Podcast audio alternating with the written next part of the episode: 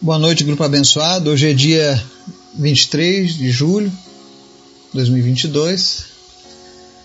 Estamos aqui hoje finalizando o nosso dia, ouvindo a palavra do nosso Senhor, nos conectando com Ele, aproveitando esse momento para a gente agradecer por tudo aquilo que o Senhor tem feito nas nossas vidas e principalmente recebendo o alimento dele, que é a sua palavra.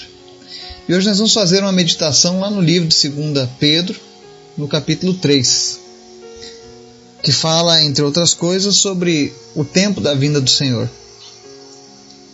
Então nós vamos ver com o apóstolo Pedro quais são as palavras de ânimo que ele deixa para nós com relação a esses últimos dias. Mas antes da gente começar o estudo de hoje, quero convidar você para a gente estar orando, intercedendo pelos nossos pedidos, pelos, pelas nossas famílias, pela lista de orações, pela nossa nação. Amém? Vamos orar? Obrigado, Senhor, por tudo que o Senhor tem feito, pela tua graça derramada sobre nós, pela tua misericórdia, que é a causa de não sermos consumidos e ela se renova todos os dias. Obrigado, Senhor, pelo privilégio que nós temos de poder te chamar de Pai, de sermos chamados de filhos do Senhor.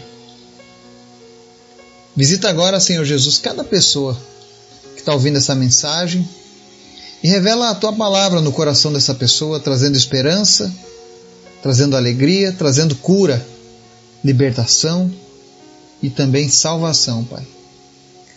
Alcança cada dia mais e mais pessoas com o poder da tua palavra, transformando suas vidas, Pai. Quero te apresentar em especial a vida do William.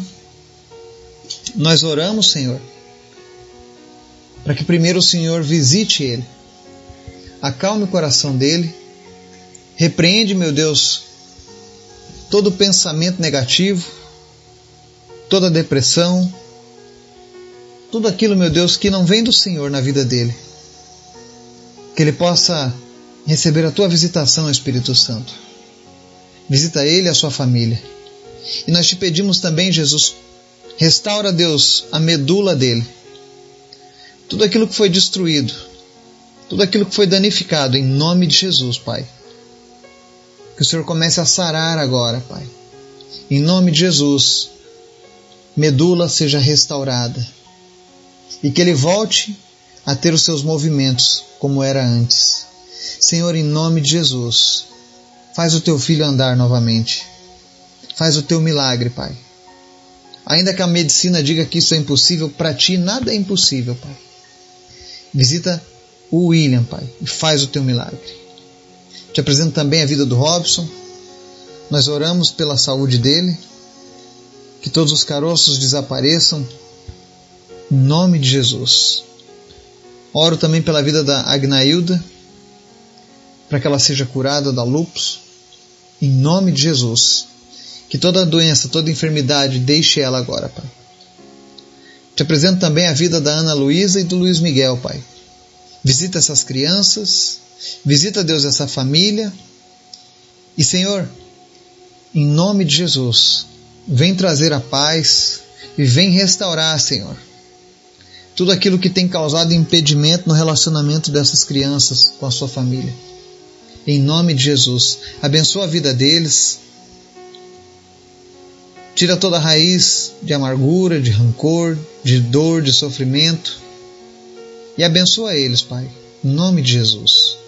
Restaura, Deus, tudo aquilo que foi perdido no relacionamento dessas crianças. E te apresento em especial as famílias, Pai Visita todas as famílias nesse momento.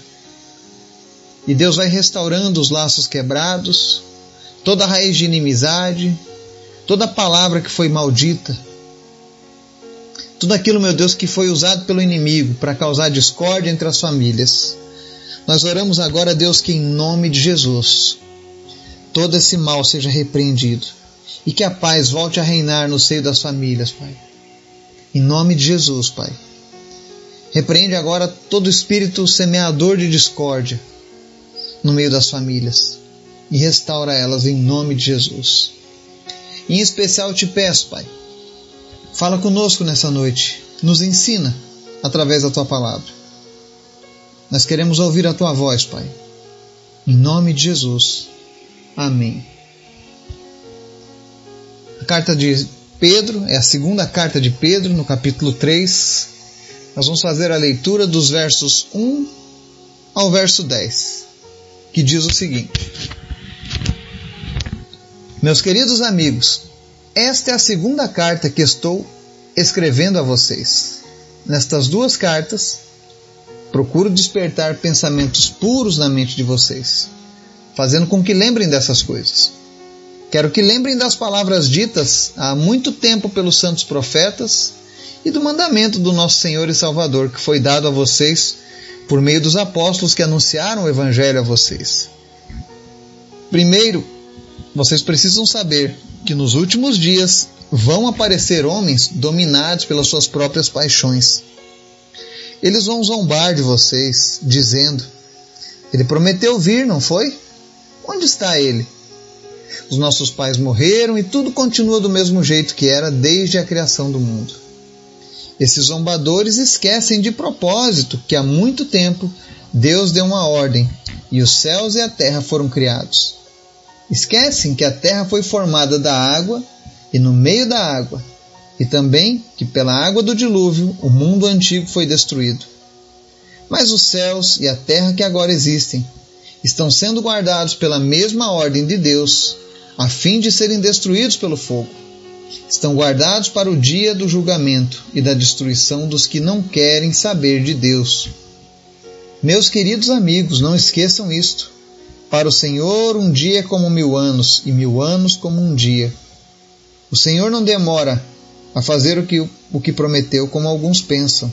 Pelo contrário, ele tem paciência com vocês, porque não quer que ninguém seja destruído, mas deseja que todos se arrependam dos seus pecados. Porém, o dia do Senhor chegará como um ladrão. Naquele dia, os céus vão desaparecer com um barulho espantoso e tudo que há no universo será queimado. A terra e tudo que existe nela vão sumir. Amém? Aqui nós vemos uma carta em que o apóstolo Pedro ele oferece ânimo, e esperança para o povo de Deus.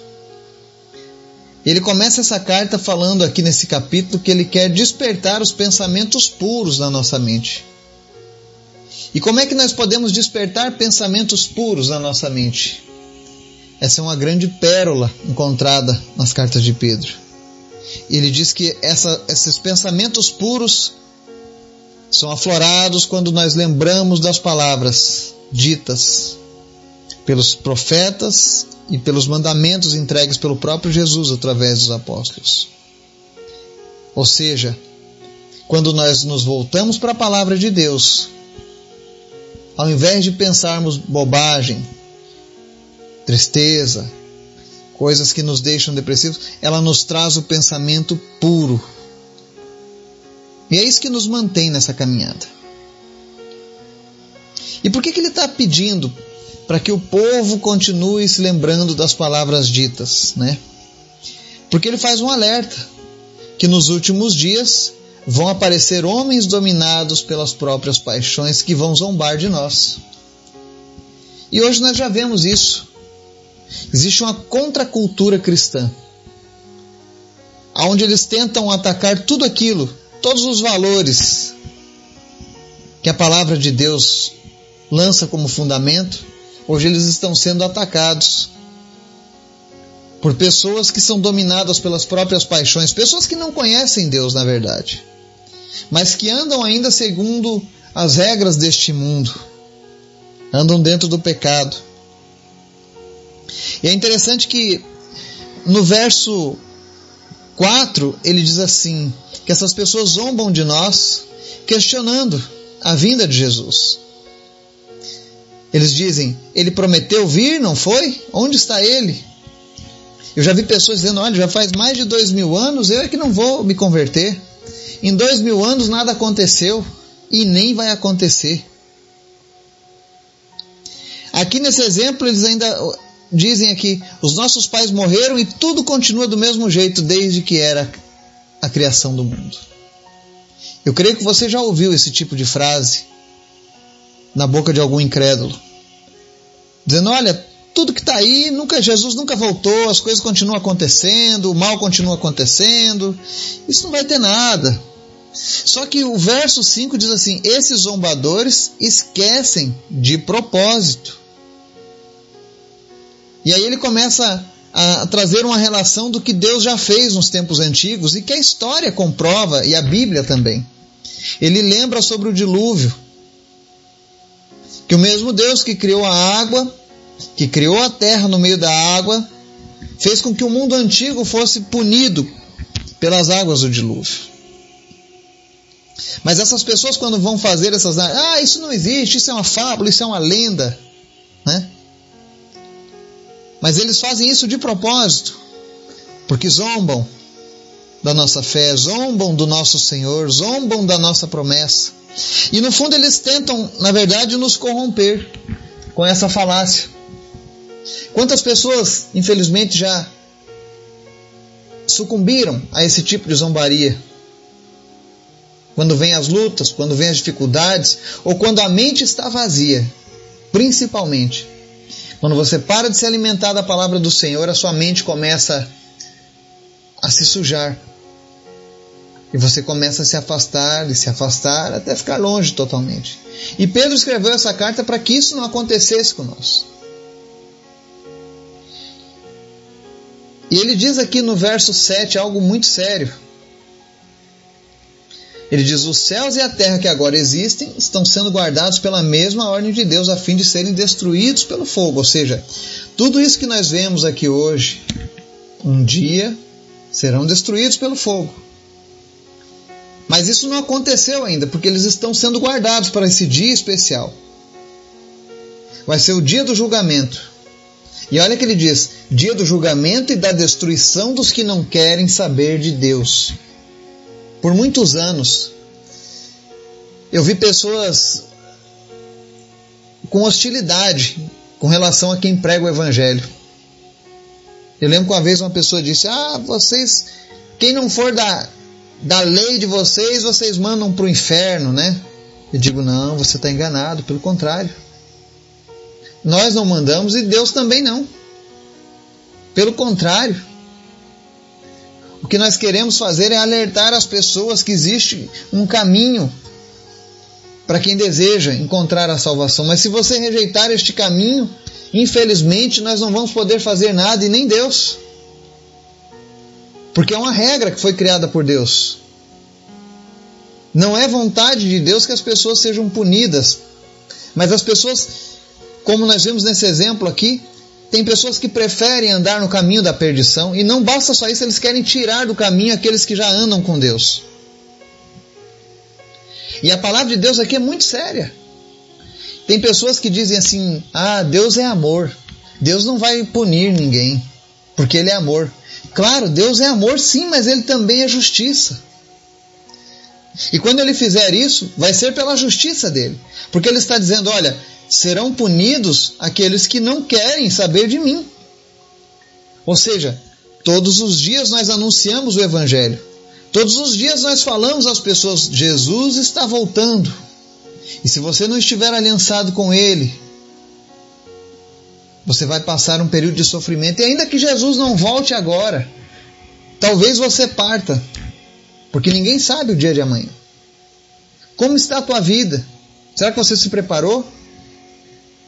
Porque se você não quer saber de Deus agora, não pense que depois da morte isso vai mudar. Deus respeita a vontade do homem, ainda que ela seja destrutiva para o homem, mas Deus respeita. Porque a pessoa que passa a vida inteira fugindo de Deus, sendo inimigo de Deus, aí na hora da morte ela pensa que de uma maneira mágica Deus transforma a mente e o coração dela e agora ela passa a morar com Deus, porque Deus é amor. Não, gente. Isso não está na Bíblia. Não foi isso que Jesus ensinou. Não foi isso que os apóstolos ensinaram. E qualquer pessoa que vier com um ensinamento diferente desse, seja anátema, seja maldita, como diz a Bíblia. O próprio Pedro diz: olha, preste atenção naquilo que os apóstolos, no que os profetas disseram acerca do nosso Senhor e Salvador Jesus. E olha a ênfase: Senhor e Salvador, porque ninguém mais pode salvar, apenas Jesus. Então, Deus fará sim uma destruição daqueles que estão ignorando a presença dele, daqueles que não querem saber dele, daqueles que amam mais o pecado e não querem abrir mão disso. Infelizmente. E aí no verso 8 ele diz assim: Meus, meus queridos amigos, não esqueçam isso. Para o Senhor, um dia é como mil anos, e mil anos como um dia. Ou seja, Deus é atemporal. O tempo só funciona para nós, para Deus não. O que ele tem planejado vai acontecer no tempo proposto. Para nós pode estar demorando, mas para Deus não, está seguindo o curso normal das coisas. O verso 9, talvez um dos mais importantes desse texto, ele diz assim: O Senhor não demora a fazer o que prometeu, como alguns pensam. Pelo contrário, ele tem paciência com vocês, porque não quer que ninguém seja destruído mas deseja que todos se arrependam dos seus pecados. É claro que eu desejo muito a volta de Jesus. Eu desejo muito o arrebatamento, me encontrar com Ele nas alturas e morar na eternidade na presença do meu Senhor. É claro que eu desejo isso. Mas Deus ainda não permitiu que esse dia acontecesse. Por amor aos que estão perdidos. Por amor a esses que zombam por amor a esses que ficam fazendo pouco caso do Senhor. Aí você vê o verdadeiro amor de Deus. O amor de Deus é isso. É por conta da misericórdia dele. Esse dia ainda não chegou. Para que todas as pessoas possam ter a oportunidade de conhecê-lo e de se arrependerem dos seus pecados. Se não fosse necessário se arrepender dos pecados, Deus não deixava isso na palavra. Se bastasse apenas a gente saber que Jesus é legal, ou que ele é, bom, que ele é Deus, e salvar será ótimo. Mas a palavra deixa bem claro: ele quer que todos se arrependam dos seus pecados. E todos pecaram. Todos pecamos. Mas por conta disso, Deus não quer que os pecadores sejam destruídos, ele quer que eles sejam salvos. Então, essa narrativa que as pessoas levantam acerca de um Deus irado, um Deus que quer punir as pessoas, um Deus que não está nem aí, se não fizer. Isso não é verdade. Deus ama a humanidade, a ponto de querer que toda a humanidade seja salva, a ponto de oferecer o único filho para que as pessoas sejam salvas. Isso sim é a verdadeira demonstração de amor. E olha, todos os dias, se você está com vida hoje, agradece a Deus. Porque isso tem sido a misericórdia do Senhor. Não importa a situação que você esteja nessa vida, mas importa que você esteja com vida. E enquanto a vida, você tem a oportunidade de se arrepender dos seus pecados e garantir a salvação, garantir a eternidade com Jesus. Quantas vezes você pensa nessa questão. E eu estou falando esse, sobre esse texto hoje porque provavelmente tem pessoas que estão nos ouvindo que ainda não tomaram a decisão por Jesus. São ouvintes do Evangelho, gostam de ouvir a palavra de Deus, sabem que Jesus é o caminho, mas ainda não tiveram coragem de abrir mão do pecado, de confessarem os seus pecados. E a palavra de Deus está dizendo: olha, no verso 10: O dia do Senhor chegará como um ladrão. E se o dia do Senhor não chegar para mim para você hoje ou amanhã, ou daqui a 15 minutos, pode ser que a gente vá se encontrar com Ele. E aí, como é que está a sua alma? Você se arrependeu dos seus pecados? Ou você, se partisse agora, estaria totalmente envolto e enredado pela condenação eterna? Não adianta depois chegar diante de Deus, ah, Senhor! Porque o rico tentou fazer isso na parábola do rico e Lázaro. Envia alguém para ajudar os meus irmãos. E aí o anjo diz: Olha, eles têm os profetas, eles têm a lei, né? Tá tudo lá. Tudo que o homem precisa, Deus deixou aqui na terra. É tempo de nos arrependermos. Você que ainda não tomou uma decisão por Jesus, essa palavra é para você. Arrependa-se. Se volte para Jesus. Não basta apenas saber que Ele é bom, é necessário arrependimento. É necessário mudança dos seus caminhos. É necessário que você se volte para a palavra dele.